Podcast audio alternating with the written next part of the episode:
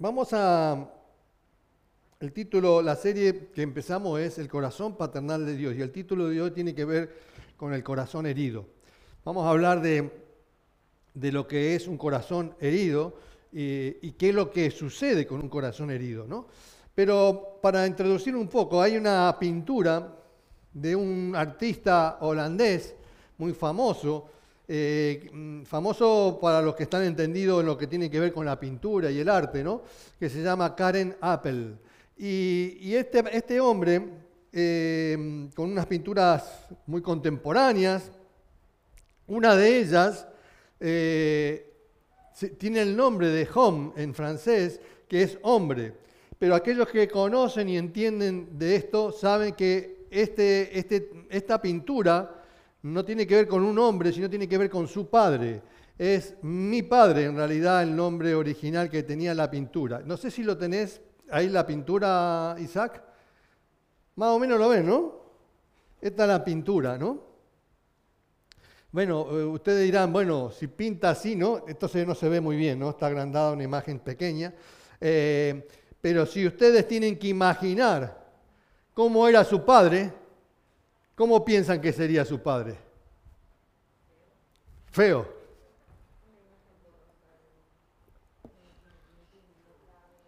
Claro, ahora está así, ¿no? Es más, nítido, pero más o menos se dan cuenta, ¿no? No, yo, no, bueno, ¿quién más? A ver, ¿qué, les dice la, imagen? Feo, ya está. O ya en feo ya eh, ponemos todo ahí. Claro, uno puede ver e interpretar muchas cosas, y como sucede con todos los seres humanos, muchas cosas que interpretamos no las decimos. Nos quedamos en la mente lo que pensamos, pero pensamos algo. Eh, como ahora no me lo quieren decir. Pero en realidad es una, pintura, la pone dice, le salió fea la pintura. ¿No ves como cuando ves a tu hijo que te trae un, un, amarrachito y vos decís, ay, qué lindo, le decís, ¿no? Bueno, esto es lo mismo, ¿no? Esto es como diciendo, ay, qué lindo, porque claro, era Karen Apple, un artista renombrado, pero de alguna manera, si se refería a su... ¿Mm?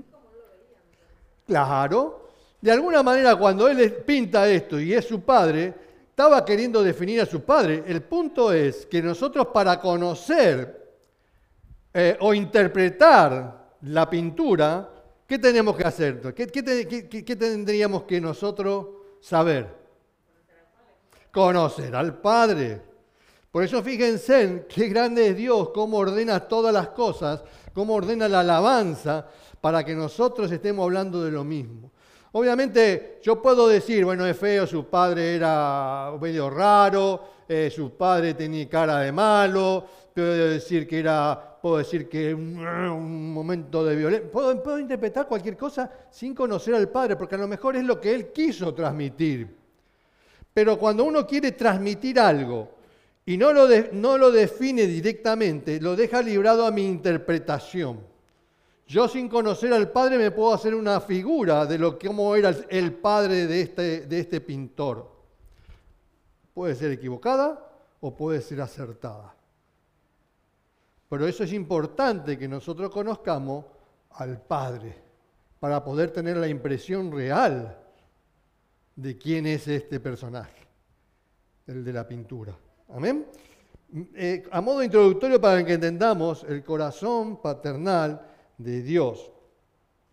Nosotros vamos a ver de alguna manera eh, cómo mirar a Dios, porque la gente en realidad tiene una visión de Dios eh, mm, subjetiva de acuerdo a su experiencia de vida y lo que ha aprendido y, ha sido enseñado en la vida. ¿no? Entonces, qué importante es tener nosotros la visión correcta de quién es nuestro Padre Celestial. Amén. Eh, las heridas del pasado afectan nuestro concepto de Dios. Uno si hemos tenido una experiencia, como podremos inferir en lo de esta pintura, en este padre, si tuvimos una mala experiencia con nuestro Padre terrenal, seguramente nosotros vamos a vivir lo mismo con otras personas y más con la figura paternal de Dios. No lo vamos a poder entender.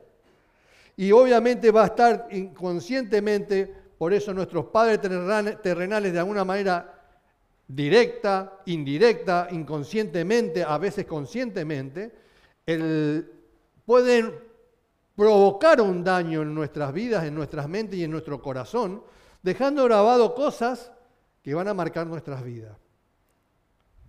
Eh, pero por eso hablamos de Dios y cuando una cosa es hablar acerca de Dios y otra cosa es conocer a Dios eh, y hablar sobre todo como hemos estado viendo, que decimos, esto es la palabra de Dios, pero más allá de la palabra de Dios, es la voluntad de Dios para con tu vida, como con la mía, con la de esta humanidad.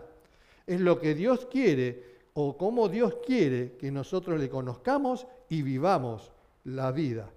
Escuchaba un escritor otro día en el hormiguero, no, ya les dice publicidad, no me gusta a mí el hormiguero, aunque tiene cosas, pero había un escritor que los españoles lo deben conocer, Reverte, eh, decía el cristianismo ha muerto. Claro, entonces yo digo, hmm, como no puedo saber de él y no le puedo preguntar por qué lo dice, uno se queda con una idea, ¿no? Y el cristianismo ha muerto. Y bueno, según, según lo que mire uno, si miras a la iglesia católica con todo lo desmane que hay en la iglesia católica, puedes decir, bueno, eh, en realidad es como que hay una decadencia. Pero el cristianismo está dos mil años y pico después de que murió Jesús, sigue en existencia y sigue, sigue con vida. Ahora, vamos a ir al primer punto que le quiero hablar, que es, tiene que ver con el corazón herido, para ir definiendo un poco esta historia. ¿no? El corazón herido, cuando habla, decimos que está el corazón herido, ¿qué, qué, qué piensan ustedes? ¿Qué ha pasado?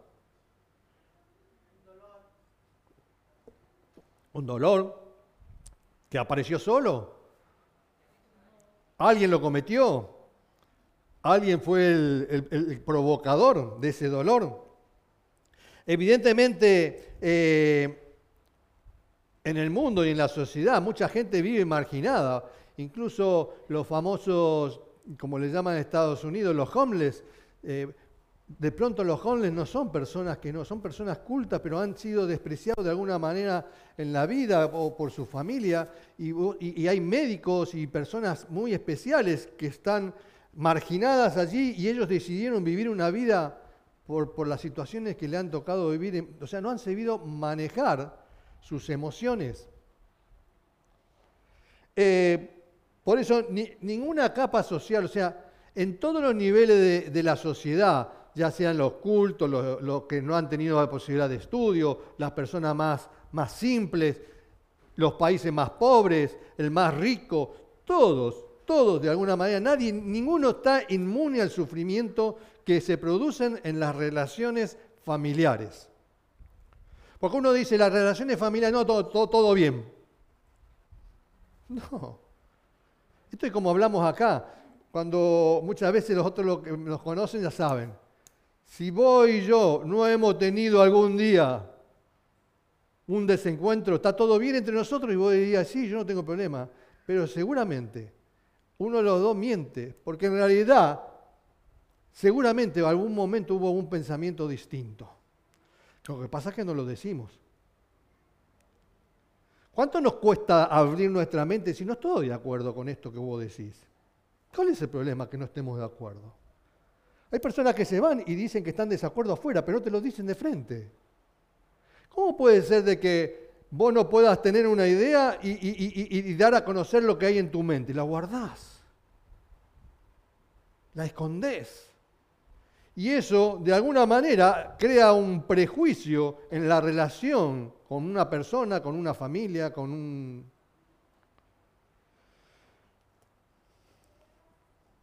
las rupturas en las relaciones familiares son graves. Y uno dice, bueno, a mí no me pasa nada, no, yo paso de esto. Y mentira, no se pasan de esas cosas. Queda algo en el seno del corazón que va a afectar tu vida definitivamente. Nosotros teníamos un, no le voy a dar datos, pero un chico que disipulábamos, eh, tenía una herida muy grande con su padre, que era militar. Eh, era de otro país. Y él estábamos en la iglesia en Argentina y él tenía una idea grande y quería solucionar. Cuando se entregó al Señor y mientras hacíamos el discipulado, él de alguna manera fue, fue entregando cosas de su vida y sintió una necesidad y quería ver a su papá para arreglar su situación, su relación con su padre. Y así logró que su padre viniera a verlo después de muchos años que no lo veía. Viajó de este país y, vino a verlo. Y uno pensaba, se va a solucionar esto, qué lindo. Y lo veíamos, y, cuando hablábamos, la expectativa que tenía él de solucionar esto con su padre. Y, y sucedió todo lo contrario. Él no pudo canalizar, él pretendió que el padre, que no vivía las cosas espirituales como él las estaba viviendo, iba, iba a tener una reacción correcta a lo que él, tenía una expectativa que no era la que, la que tenía su padre. Qué triste es cuando vos querés que las relaciones de alguna manera se arreglen y de pronto vos mismo no, no sos o atentás contra eso. Una noticia esta semana, una madre abusaba de sus hijos y grabó explícitamente lo que ustedes saben, grababa explícitamente las relaciones con sus pequeños y los vendía, vendía los videos. ¿Qué piensan que pasa en, el corazón de esos niños cuando lleguen a ser adultos? ¿Qué pensamientos tienen de la vida? ¿Qué pensamientos tienen de las personas? ¿Y qué pensamientos tienen de Dios? Muchos no lo van a decir, como muchos de ustedes, cuando uno le pregunta, se quedan con las cosas guardadas y no la dicen. Estas personas que han tenido problemas, como todos hemos tenido problemas alguna vez con una, relación con nuestros padres, alguna circunstancia que nos marcó, que nos dolió, o cómo trataba mejor a, mi hermano y a mi hermana no, o cómo trataba a... Ustedes saben a lo que me refiero. Hay tantas situaciones que no necesariamente tienen que ser de violencia ni de abuso. Pero todo esto marca la vida, deja un corazón herido de alguna manera, que marca la, marca la vida y las relaciones futuras. Y obviamente lo, principal es la relación con Dios. Nuestro mundo está invadido por el sufrimiento. Miren, eh, yo recordaba con, con, mi esposa, mi padre cuando, cuando nació Nadia, no era la primera nieta, pero era la tercera, la tercera mujer. Y mi papá cuando yo lo fui a darle la noticia, estaba triste, estaba amargado. Ay, hijo, me dice, otra, otra mujer al mundo que viene para sufrir. Ustedes dicen, qué fuerte esto. Pero claro, por eso es importante conocer la vida de los padres para hablar, poder hablar y hacer una conjetura de por qué dice tal cosa. Nosotros no hacemos criterios, interpretamos cosas como, una pintura y podemos pensar cualquier barbaridad, ¿no? Pero mi padre tenía la partida de nacimiento, ¿eh? Eh, eh, vivió la guerra civil española, la madre dice que volvía, iba a trabajar todo el día y volvía con un pan así, que tenían que comer los dos. Un pan. Un hambre, una miseria, pero era de padre desconocido, decía la, partida de nacimiento. De padre, ¿cómo decía? Desconocido. Por más que mi papá tenía, no tenía problemas para contar de su vida, pero eso marcaba. Y él entendía que la mujer venía para sufrir este mundo. Entonces vos, ya analizás las cosas de otra manera, ¿no? ¿Por qué piensa de esta manera? Qué importante, porque nosotros hablamos de Dios, que Dios es malo, pero no entendemos nada de nada. No conocemos en realidad. Y hablamos como si conociéramos. Como decía Job, de oídas te había oído. Mas ahora mis ojos te ven. Qué importante que lleguemos a tener esta luz, ¿no? De, poder conocer a las personas como debieran conocerse, ¿no? Por eso vivimos en un mundo que está invadido por sufrimiento, con aumento de divorcio. Uno dice, hay aumento de divorcio, la gente se divorcia, pero, y claro, vos decís, eh, bueno, no pasa nada. Se vuelven a casar y no pasa nada. No. Es malo. Y sobre todo si hay hijos de por medio. Hay heridas que no se cierran si esto no se canaliza bien. Y entonces hay aumento de divorcio, abuso infantil, violencia familiar. Vos decís, hay casos como este Jimeno que mató a sus hijos, se suicidó, todo por hacerle daño a la mujer.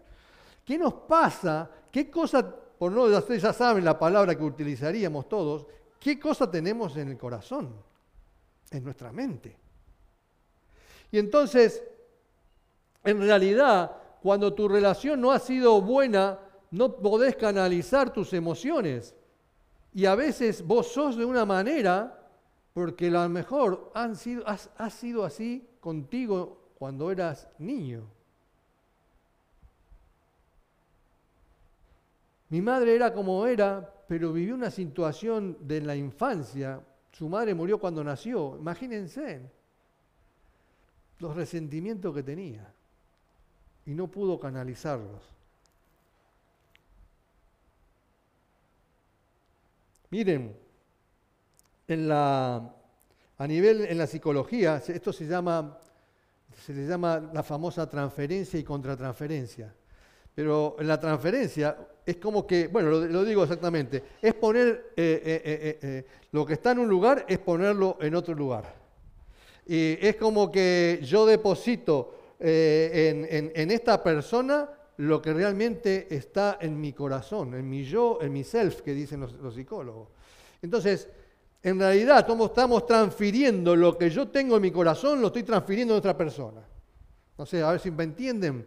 Eh, ¿Entienden mi portugués? Eh, a ver si me entienden.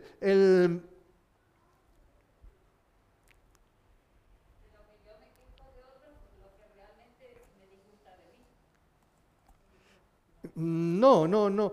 A ver, le doy un ejemplo. Una vez una persona me dice, vos me haces a recordar a la persona que me violó.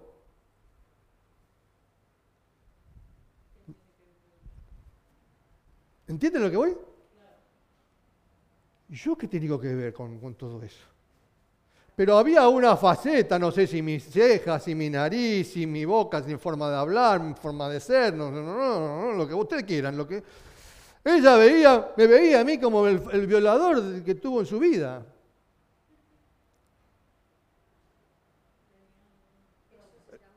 Eso es transferencia. en otra persona algo de su vida, de, otro, de, una persona que él conoció, que ella conoció o él conoció. Entonces, alguna actitud, alguna cosa, yo la transfiero. Entonces, ¿qué pasa? Me enfado por ahí con esa persona, pero no es esa persona, sino lo que tengo dentro. Eh, eh, lo entienden, ¿no? A veces no te parece, pasa que una persona así está, no, no lo banco a este, no sé por qué, pero hay algo que no me... ¿Por qué? ¿Por qué? Y porque hay algo allí que tiene un parecido con algo hasta que lo descubrís, pero hay algo que te, que te refleja a algo que vos ya has vivido.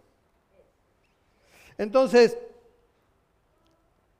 esto es para que entendamos que cuando hay heridas, condicionan nuestras nuevas relaciones. Y a veces uno dice, bueno, no necesariamente la experiencia infantil es la que afecta a tu vida, también puede ser de adulto. Eh, o sea, el abuso infantil no es el único factor para que vos tengas problemas emocionales. Pero, por ejemplo, el no conocer a Dios, el no conocer personalmente a Dios, te lleva a un atasco mental y a un atasco emocional donde vos no salís de tu problema. Estás encerrado en tu problema y no sabes salir de eso porque necesitas ayuda una ayuda especial. Por eso es una cosa es saber de Dios y otra es conocerlo personalmente. Justamente estamos viendo esto en el estudio de los miércoles. Eh, Juan 1.12 dice, ¿más a todos lo, ¿lo recuerdan? ¿Más a cuántos todos le recibieron? ¿Mm? ¿Más a cuántos lo recibieron? A los que creen en su nombre les dio derecho de ser hijos de Dios. ¿Qué tuvo que pasar primero? ¿Para qué lo tienen que hacer ellos? Recibirlo. ¿Y vos a quién recibís? ¿Vos recibís en tu casa a quién? A los que conocés, ¿no? A un desconocido no lo metés adentro, ¿no? En la puerta. Entonces, tiene a los que le recibieron, a los que creen en su nombre. O sea, vos crees en esa persona. Para que vos creer en ese nombre y en esa persona, tiene que pasar que vos lo tenés que conocer. Entonces, es fundamental que nosotros entendamos y tengamos este paso en nuestras vidas para poder entender algunos problemas que los cuales obstaculizaban el conocimiento de Dios. Cuando llegamos a este punto es porque de alguna manera esos problemas están empezando a caer. Mira, hay una historia la vamos a ver rápido, por eso tengo miedo. Eh, la historia es de... Eh, ¿Quién se acuerda de Mical? ¿Quién era Mical? La esposa de David. Y era la hija de, de, Saúl. Muy bien. Eh, estamos hablando de 2 Samuel y, ahí tienen los versículos. Pero Mical era la hija de Saúl pero si le hago un poquito la historia, cuando David va, se enfrenta a Goliat, el rey Saúl había prometido qué cosa? Le iba a dar la mano de su hija y le iba, eh, le iba a dar bienes y le iba a dar todo. Pero claro, en ese proceso de que cuando sucede que él mata a Goliat, eh, le pasan cosas y empezó a notar y empezó a surgir en el corazón de Saúl cositas contra David. Y cuando le tenía que dar la hija, que era la mayor, ¿qué hizo? Se la entregó a otro. Pero claro, estaba la segunda hija, Mical, que amaba a David. Y ella amaba a David y, obviamente cuando Saúl se entera, dije, bueno, este, este, es lo que voy a aprovechar esto. Entonces, va a entregar a su hija. O sea que no le interesaba ni medio la vida de su hija. Entonces la va a entregar a su hija para aprovechar de que, bueno, yo te voy a entregar a Mical, pero me tenés que matar a 100 filisteos y traerme algo, bueno, no vamos a hablar de eso, y traerme algo de ellos. Y resulta que David va y no solo mata a 100, sino mata a 200. ¿Por qué? Porque Dios estaba con él. Y entonces los planes de Saúl, ¿cómo eran los planes de Saúl? Carnales, malos, asesinos, de desprecio no solamente despreciaba la vida de, David, que había, lo había librado de Goliat y de los filisteos, sino también despreciaba de su hija, porque si lo amaba, ¿por qué tenía que hacer toda esa historia? Y esa hija, de alguna manera, siendo su padre, alguien que despreciaba la vida de aquellos que habían sido consecuentes con él, imagínense qué es lo que había en el corazón de esta, de esta hija. Fíjense que cuando Saúl lo quiere matar eh, a David, él tiene que huir y justamente Mical le ayuda en la huida a David y no lo vio más. Pero en ese interín pasaron, cuando para recuperarla, 14 años. Pero en ese interín, ¿qué hizo Saúl? La entregó a otro hombre. Imagínense. Pero este hombre de alguna manera la amó a, Mical, ¿no? Pero lo que quiero decir esto es, esta hija vivió y nació en el corazón de una persona que había desprecio, que no había, no era un hombre de palabra, no cumplía sus pactos, lo único que tenía eran pensamientos de mal y lo único que pensaba era en su interés y ni siquiera miraba los intereses de sus hijos. Y entonces esa hija, uno dice, tiene que ser distinto. Y no es así. Queda marcada. Y entonces, cuando vemos todo este desprecio que hay, la Biblia nos dice, ahí tienen el versículo 2 Samuel 6:16, lo tienen todo corrido, dice, eh, es interesante y se lo voy a leer. Sucedió que al entrar, cuando iba a entrar el arca del Señor eh, eh, a la ciudad, que mm, David lo había ido a rescatar, y dice, Mical, hija de Saúl, se asomó a la ventana y cuando vio al rey David que estaba saltando y bailando delante del Señor, sintió por él un profundo desprecio. Pero la amaba, Ella amaba a David. Pero lo vio, ¿qué cosa lo vio? Danzando delante del arca, danzando delante de la presencia del Señor. Y sintió por él un profundo desprecio. Cuando David volvió para bendecir a su familia Mical, la hija de Saúl, le salió al encuentro y le reprochó. No solamente el desprecio fue en su corazón desde la ventana, sino que bajó a recibirlo cuando ya David había bendecido a su pueblo y, se, proponía bendecir su casa. Viene ella y delante de todos le dice, ¿qué le dice? Qué distinguido se ha visto hoy el rey de Israel, desnudándose como un cualquiera en presencia de las esclavas de sus oficiales. Todo un reproche. David le respondió, lo hice en presencia del Señor, quien en vez de escoger a tu padre o a cualquier otro de tu familia, me escogió a mí y me hizo gobernante de Israel, que es el pueblo del Señor. De modo, miren lo que dice, ¿no? De modo que seguiré bailando en la presencia del Señor. Qué importante es, ¿qué es lo que tenía David? Como dice Diego, Dios es primero. Primero es Dios. Y entonces él es claro y le dice, yo voy a seguir bailando de la presencia del Señor y me, y me, rebajaré más todavía hasta humillarme completamente. Sin embargo, esas mismas esclavas de quienes hablas me rendirán honores.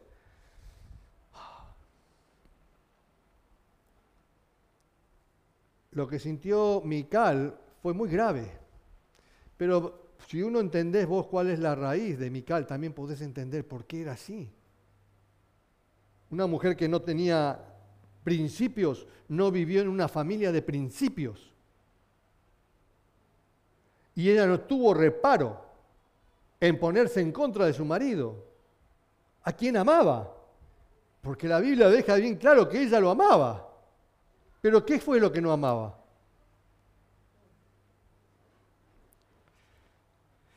Te lo digo de otra manera. Mical exteriormente era la esposa de David, pero interiormente era la hija de Saúl.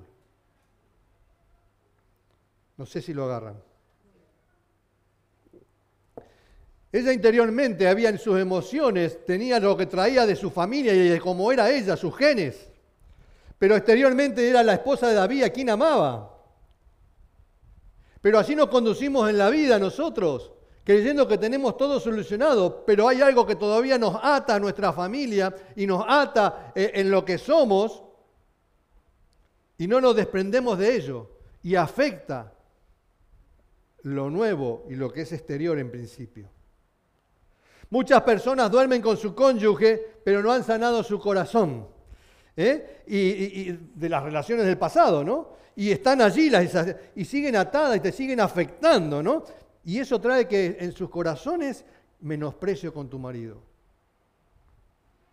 Menosprecio para con tu marido o con tu cónyuge. Por eso cuando vos decís, ¿por qué menosprecio? Y, ¿por qué? y bueno, analicemos un poco, ¿no? Analicemos un poco hay algo que no está sanado. Y más todavía con aquello que decís que amás. Mical y de alguna manera representa a, los creyentes, ¿no? nos representa a nosotros eh, en esta transición. Salimos de una vida con, muchos problemas y, y, entramos un nuevo orden en el reino de Dios y empezamos a vivir un nuevo mover en nuestras vidas, una nueva. Pero claro, esas heridas del pasado nos tiran para atrás y no nos dejan enfrentar el nuevo tiempo que Dios nos quiere que vivamos. Y seguimos atados a estas heridas.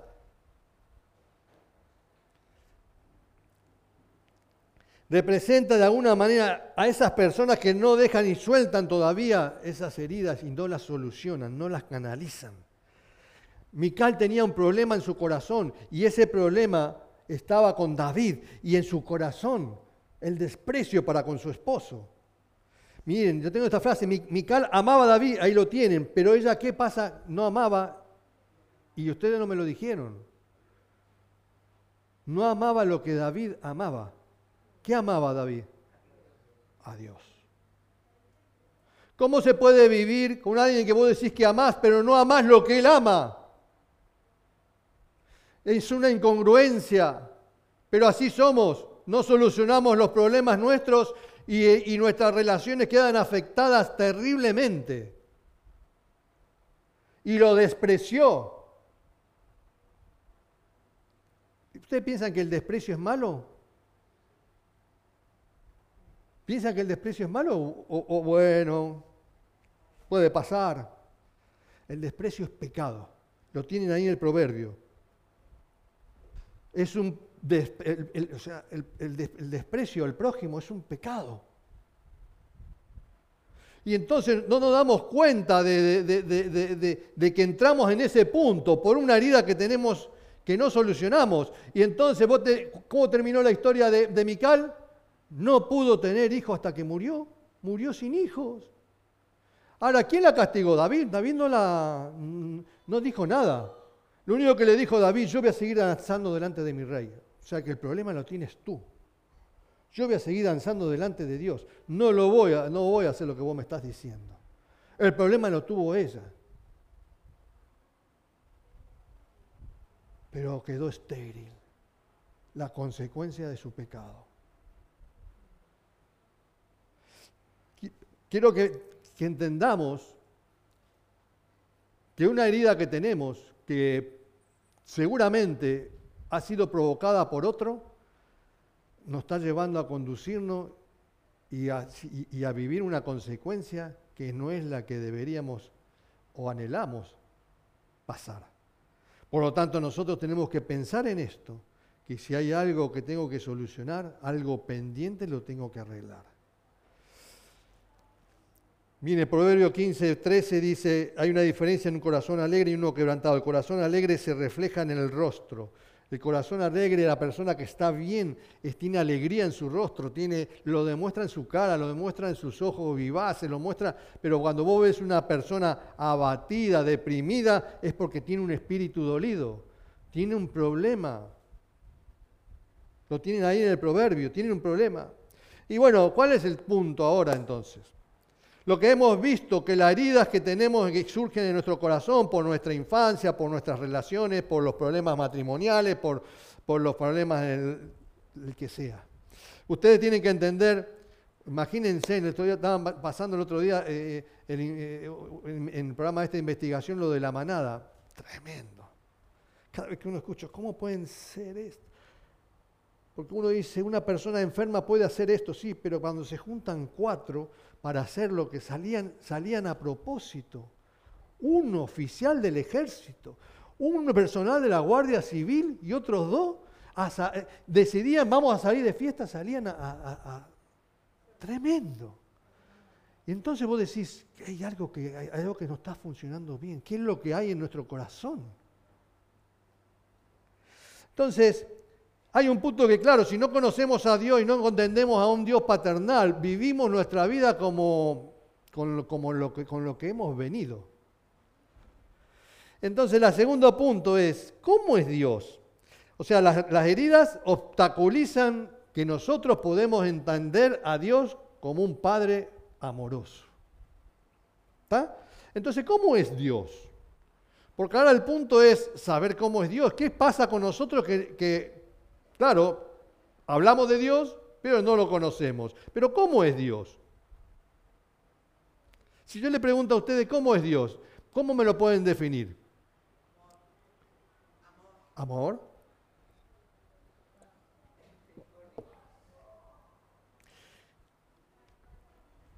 Eh, si digo, esta caja es como, podría decir como esa otra caja. O sea, lo que quiero es para que piensen de esta manera. Si Dios es una persona, ¿cómo es Dios? ¿Cómo? No. ¿Dios quién es? El Padre. ¿Cómo es? Se lo dejo ahí. Ya lo, van a entender. Nosotros estamos viendo los miércoles eh, la, sana doctrina, ¿no? Y en este tiempo estamos viendo una, una de las doctrinas fundamentales, eh, acerca de Dios, ¿no? Y estamos viendo de que Dios, hemos aprendido que Dios es uno, que Dios es santo, que Dios es persona. Bueno, todavía no hemos aprendido todo eso, pero llegamos, estamos en la primera parte. Que Dios es persona, que Dios es espíritu, que Dios es santo, ¿no?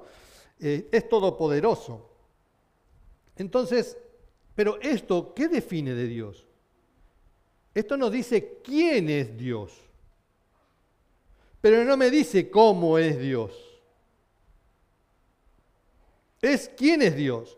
Y entonces la pregunta sería, si Dios existe, como muchos dicen, ¿cómo es Dios? ¿Cómo yo veo a Dios y cómo puedo describir yo a Dios?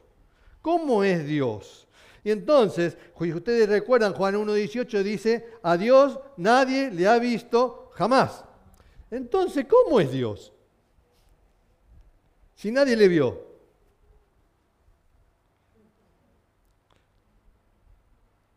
¿No podemos responder a eso? Ah, ¿quién lo dijo? Gloria a Dios. Gloria a Dios. Eso te lo reveló el Señor. Porque no lo has aprendido. Como el Hijo. Si ustedes me ven a mí como la pintura y no conocen a mi Padre, ustedes se van a hacer una idea de mí por la pintura.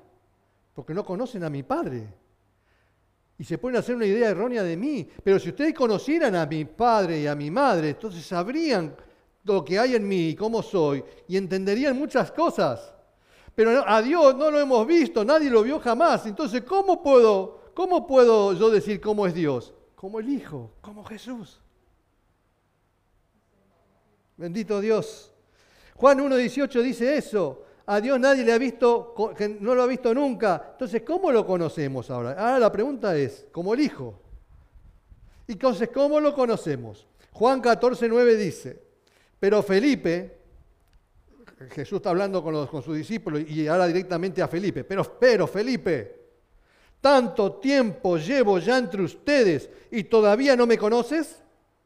El que me ha visto a mí ha visto al Padre. ¿Cómo puedes decirme, muéstranos al Padre? ¿Se acuerdan la escena? ¿Se acuerdan que los discípulos decían, muéstranos al Padre porque nosotros que... Pero ¿cómo? He caminado contigo tanto tiempo y me preguntas todavía esto. ¿Qué es lo que quiere decir Jesús? Entonces, yo me acordaba, hace poco ganó en pasapalabra una doctora, una mujer, ¿no? Y, ganó pasapalabra y, y resulta que le hicieron el reportaje a sus dos hijos. Cuando yo veo a los dos hijos, eran inconfundibles. Uno era varón y otro era mujer. Pero vos veías a los dos y son iguales a la madre. Pero era impresionante. la cara, la nariz, la boca, la dentadura, tenía la sonrisa y cuando vos veías la madre. ¿De qué no estamos hablando? Entonces, por el parecido físico. ¿De qué hablaba Jesús? Jesús hablaba de que si me han visto a mí, han visto al Padre. Estaba hablando por el aspecto físico. ¿De qué estaba hablando? De la enseñanza. Pero de la enseñanza es una enseñanza. Está hablando de cómo es Él, cómo era Jesús, como dijo Karina, como Jesús. Pero entonces, ¿cómo es? Ahora la pregunta sería, ¿cómo era el Hijo o cómo era Jesús? Y eso es lo que tenemos que definir. Para definir a Dios Padre como, como Padre celestial, tenemos que ver cómo era Jesús. Y entonces vos tenés que darte cuenta de esto, que esto no tiene que ver porque si sos ciego, ¿cómo, cómo, cómo lo ves a Jesús? Si no lo podían ver los ciegos. Entonces no tiene que ver con un parecido físico, esto es obvio, ¿sí? Se está refiriendo a otra cosa, ¿no? Por eso le digo, uno, uno se queda en esto y, uno tiene que pensar qué es lo que define a una persona. En el, Martín Fierro en Argentina eh, dice, de tal palo, tal astilla. Y entonces cuando, cuando vos, podés identificar de cómo era, el, cómo era el hijo, cómo era el padre. Pero claro, ahora tenemos que entrar en este punto. Por eso Jesús, mire, el apóstol Juan lo define claramente. Juan 1.18. Juan 1.18 dice, a Dios no lo ha visto nunca. Y la primera parte le leí. El Hijo unigénito, que es Dios y que vive en unión íntima con el Padre, nos lo ha dado a conocer. Acá está la respuesta a lo que hemos hablado y a lo que dijo Karina. Jesús, el que, el que nos ha dado a conocer al Padre. Quiere decir entonces ahora estamos ya cada vez un poquito más cerca, porque yo tengo la posibilidad de conocer a mi Padre Celestial y tengo una manera de poder conocerlo. ¿Cómo? Tengo que saber de Jesús. Si no, no puedo hablar de Dios como Padre, si yo no acepto a Jesús. Por eso muchos de los problemas que hay en la humanidad es que hablan de Dios, pero no hablan de Jesús. Y entonces hablan de un Dios que no conocen y que no tienen la posibilidad de conocerlo. Porque ¿de qué Dios me vas a hablar? Si no lo conoce nadie a Dios. La única posibilidad de conocer a Dios es a través de su Hijo. Bendito Dios. Por eso, ahora el punto es de qué manera Jesús lo dio a conocer. Por eso, para entender esto, a qué se refería Jesús y a qué se refería Juan. Obviamente las enseñanzas son muy importantes. Saber quién es Dios, como estamos viendo en la sana doctrina, es importante. Pero ahora tenemos que ver cómo es Dios. Para entender de cómo, cómo va a ser Él conmigo.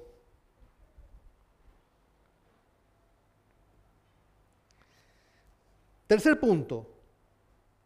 Y el título es Jesús hace de padre. Pero Jesús no era, no era padre. Está claro, ¿no? Jesús no era padre, pero hace de padre. Miren, Marcos 10 está la historia, tienen todos los versículos ahí. Pero los, discípulos le traen los niños, mejor dicho, los discípulos no, perdón, la familia trae a sus hijos para que Jesús los bendiga, los toque, ¿no?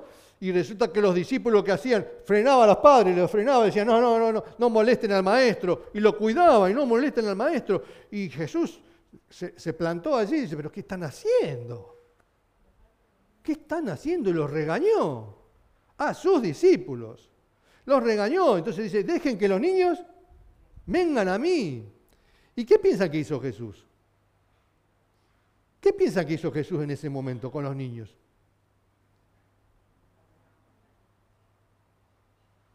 Sí, pero no dicen nada. Solo enseñarlo. ¿Qué haces con, cuando te aparece un niño? Jolín, bueno, por favor, no me venga. Que, viene tu hijo y vos le decís, eh, vení que te voy a hacer una enseñanza, vení que te voy a dar una enseñanza. No. Lo abrazá, lo besá, lo, las muestras de cariño, que es lo primero que vos haces. Pero vamos. Y entonces te viene un niño, viene mi, viene mi nieta, y se me agarra la pierna y yo, le doy la palmadita. Yo recuerdo de mi padre, él me, levantaba para, yo, me, tenía que levantar como a las seis y media de la mañana, siete, y él me venía a despertar porque tenía que ir al colegio, que tenía que viajar una hora para llegar al colegio, al secundario. Y él siempre para despertarme venía a la cama y me, agarraba el pie y me lo apretaba. Y me lo soltaba. Yo sabía, ese era mi despertador. Entonces, vos, lo que quiero decir es que de alguna manera hay una expresión de amor y de cariño de cómo es Él, porque acá no tiene que ver con la enseñanza, tiene que ver cómo Él se manifestaba. Y yo entiendo, y lo dice el versículo que está allí, al final dice bien claro que después dice que de abrazarlos, ¿qué hizo con los niños? ¿Cómo estaban los nenes? felices, pero ¿cómo estaban los nenes? ¿Cómo te, cuando te viene un nene, ¿cómo, cómo te viene? A veces viene, viene todo el chocolate acá chorreando, viene con los mocos, y te viene, y, te viene a abrazar, y, lo abrazás. Claro, ves tu nieta, y lo abrazás.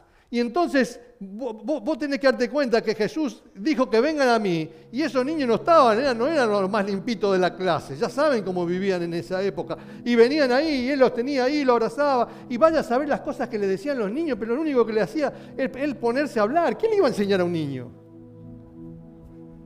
Lo único que le fue, le fue darle el abrazo fraternal, pero dice que después dice los bendijo, los bendecía poniendo la mano sobre ellos. Como mi padre me agarraba mi pie.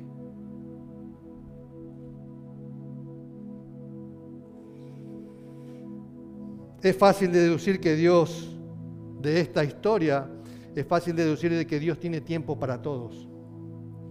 Tiene tiempo para cada uno de nosotros. No podemos decir, uy, mi problema no lo, no, no, no, no, mi problema no lo entiende nadie, no, esto, para esto tengo que hablar mucho. El Señor tiene tiempo para todo. Si vos no querés solucionar tu problema y tu herida, es un problema tuyo, no de Dios. Dios quiere trabajar sobre eso. Pero claro, estamos en un punto donde a veces queremos seguir con esto. Yo quiero seguir con el resentimiento. Yo quiero seguir con la bronca. Yo quiero seguir con el odio. A esto no me la banco. A esto no lo tolero. Y así vivimos toda una vida llena de resentimiento y de amargura y agobio. ¿Cómo está una persona amargada? con el corazón así, con, la panza haciendo fuerza. Imagínate vos cuando si tuvieras que comer con una panza resentida y que está haciendo fuerza así, ¿cómo comes? Te cae todo, te cae todo mal, ¿no? Pero con esto termino. Había una historia de la mujer samaritana para que veamos cómo es el Padre como Jesús. ¿Y cómo era Jesús? Sabemos cómo era con los niños. Hay muchos más, pero no te puedo dar todo esto en, una prédica. Pero Jesús con la mujer samaritana sabemos bien qué pasó la historia, ¿no? ¿La conocen la historia de la samaritana? Dice que Jesús no tenía que pasar por ese pueblo, pero decidió, tenemos que pasar por Samaria. Tenía que pasar por allí, porque tenía que hablar con esta mujer. Solo él lo sabía esto. Pero claro, los discípulos, bueno, vamos, cuando va el maestro nosotros seguimos. Y así fueron, ¿no? Pero Jesús en esta historia que está en Juan 4, eh, elevó a esta mujer. Eh, eh, ustedes, en esa época la mujer era un segundo plano. No hablaban con los hombres. Y los judíos no hablaban con los samaritanos. Quiere decir que Jesús se puso a hablar, si ustedes recuerdan la historia, se puso a hablar en el, en el pozo, dame de beber, ¿se acuerdan? Y ahí empieza todo un juego espiritual donde Jesús le empieza a hablar de cosas espirituales. ¿Por qué le habla de cosas espirituales? Porque ella necesitaba cosas espirituales. Jesús cuando habla no habla de cualquier cosa y improvisando y a ver lo que sale. No, no, no. Él sabía muy bien que esta mujer necesitaba esto. Por eso se desvió en su camino y fue para, al encuentro de ella, ¿no? y ustedes saben, que dame de beber, si, si vos supieras quién es el que te pide. Ustedes saben todo ese diálogo que surgió con ella, ¿no? Pero, pero claro, esta mujer cuando dice, ¿qué hace este hombre hablando conmigo? Y este maestro, ¿qué hace hablando conmigo ahora en este momento? La estaba dignificando porque nadie podía hablar con ella. Claro, ella había ido a hablar en una hora que no iba nadie, ¿no? No iban las demás mujeres, porque había una historia allí de ella. Y ustedes saben, lo tienen ahí, eh, eh, el versículo que que te puse Isaac, ¿no? De cuatro, de la mujer samaritana. El versículo 16. Y entonces ven que Jesús le dice, ella dice, bueno, dame de beber esa agua. Y Jesús le dice, bueno, ve y llama a tu marido. ¿Se acuerdan la historia? Ve y llama a tu marido. Y ahí lo tienen, ¿no? Y Jesús le dijo, ve, llama a tu marido. Y ella que contesta, la verdad. Ella contesta la verdad, que no. Y entonces cuando vos ves esto, vos decís, ¿qué hace Jesús hablando con una pecadora? ¿Eh? Porque Jesús le dice, bien has dicho, dice porque cinco maridos has tenido y este es tu querido. Y entonces cuando vos ves esto, lo que hizo Jesús, apartarse del camino para encontrarse exclusivamente con ella, para hablar con una mujer pecadora, que, lo único que era tenía aventuras con los hombres, ¿por qué lo hizo? ¿Por qué lo hizo? Porque esta mujer tenía necesidad. Y, porque Jesús se apiadó de ella. Y entonces cuando vos tenés que entender de cómo es el Padre, tenés que ver cómo es Jesús.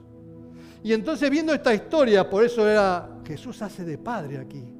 Él está haciendo lo que tendría que hacer el Padre, que lo está haciendo a través de su Hijo. Por eso el que me ha visto a mí, ha visto al Padre. Y entonces Jesús se manifiesta delante de ella, transgrede todas las costumbres sociales, las tradiciones de que no podía hablar con una mujer y samaritana y pecadora. ¿Qué hace el Señor haciendo esto? Y entonces esta mujer se sintió cada vez mejor. Esta mujer se sintió, ¿cómo era, cómo era esta mujer? Despreciada.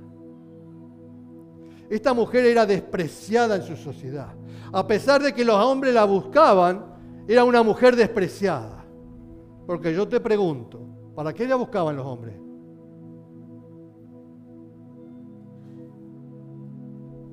No me lo dicen, ¿no? La, buscaban para la aventura, para su interés personal, para los momentos que ellos deseaban. Y entonces esta mujer estaba necesitada. ¿Necesitada de qué?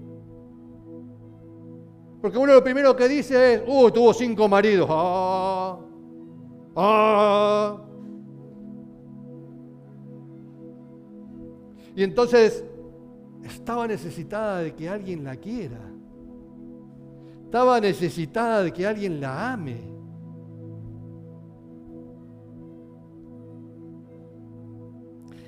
Pero Jesús empezó a manifestar a través de ella que era samaritana y que a la vez también era inmoral y no se avergonzó. Jesús estuvo allí dándole todo el amor. Y ustedes saben la historia porque lo tienen del 1 al 42, capítulo 4 de Juan, del 1 al 42. Y ustedes ven allí que, que, Jesús le mostró un amor verdadero. Jesús la estaba amando cuando le estaba hablando. Y la estaba amando no como la amaban los hombres. La estaba amando de una manera distinta, con un amor verdadero donde no estaba buscando ninguna satisfacción personal, sino que su corazón sea lleno de Dios. Y entonces vos ves toda esta historia y llega el versículo 22, ahí te lo pongo, 22, 25 y 26, dice, vosotros le explica, vosotros adoráis lo que no sabéis, le dice la mujer, nosotros adoramos lo que sabemos, le dice Jesús, porque la salvación viene de los judíos. Y le dijo la mujer, sé que ha de venir del Mesías, llamado el Cristo. Cuando Él venga nos declarará todas las cosas. Y Jesús le dijo, yo soy, yo soy. ¿Ustedes se imaginan ese momento? Cuando Jesús le dice, yo soy. El que habla contigo. Esto es maravilloso. La, emoción que debe surgir allí en ese momento, yo no sé, no lo dice la Biblia, pero ¿qué hubieras hecho vos? ¿No lo hubieras abrazado? ¿No te hubieras agarrado el cuello? Yo soy. Porque vas entendiendo, ahora, pero ¿qué hace este hombre hablando conmigo? Me vino acá a hablar conmigo especialmente y me está hablando todas estas cosas. Por eso ella salió corriendo a buscar a su gente y a su amigo, porque este hombre me ha hablado cosas que nadie me ha hablado nunca y que nadie conocía. Y él me los habló. Y entonces encuentra en él alguien superior. Pero no solo es eso el tema, sino que la está amando. Y ese es el tema del corazón paternal de Dios. Que lo que Dios quiere es amarnos y en nuestro problema, en nuestras heridas, en nuestra conducta, en nuestras acciones, en nuestros pecados, en nuestras debilidades, Él quiere amarnos y nos está amando. Por eso Él cuando murió en la cruz es porque nos amó. Ah, pero seguimos pecando, pero sigue amando. Ah, pero hiciste más pecado, pero sí, Él sigue amando porque ella murió. Y entonces vos tenés que entender esto, por eso nosotros en la iglesia alabamos y adoramos a Dios por lo que Él es con nosotros. Si vos no lo conoces a Dios de esta manera, no vas a vivir una alabanza y una adoración como se debe. Jesús le reveló, le reveló a Dios y cómo es Dios. Yo soy ese Mesías. Y ella no tuvo problema en creer, porque como fue Jesús con ella, como Jesús se manifestó a ella, no tuvo problema en creer. Y Jesús le reveló a Dios como, como Dios, como Padre. Pero Jesús vio su corazón, la necesidad de su corazón y quiso, anheló llenar, porque Jesús vio que tenía necesidad y que nadie la iba a amar nunca. Y él dijo, no, yo quiero estar con esa mujer, porque quiero que sepa lo que es el amor. No el amor de estos hombres que la buscan, sino el amor de Dios, que es el verdadero amor. Y entonces vio su necesidad a ser realmente amada y cuidada. Para cerrar familia.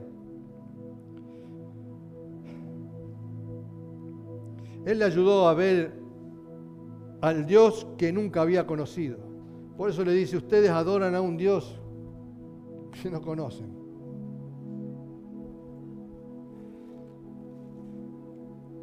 El mundo habla de Dios y no le conoce.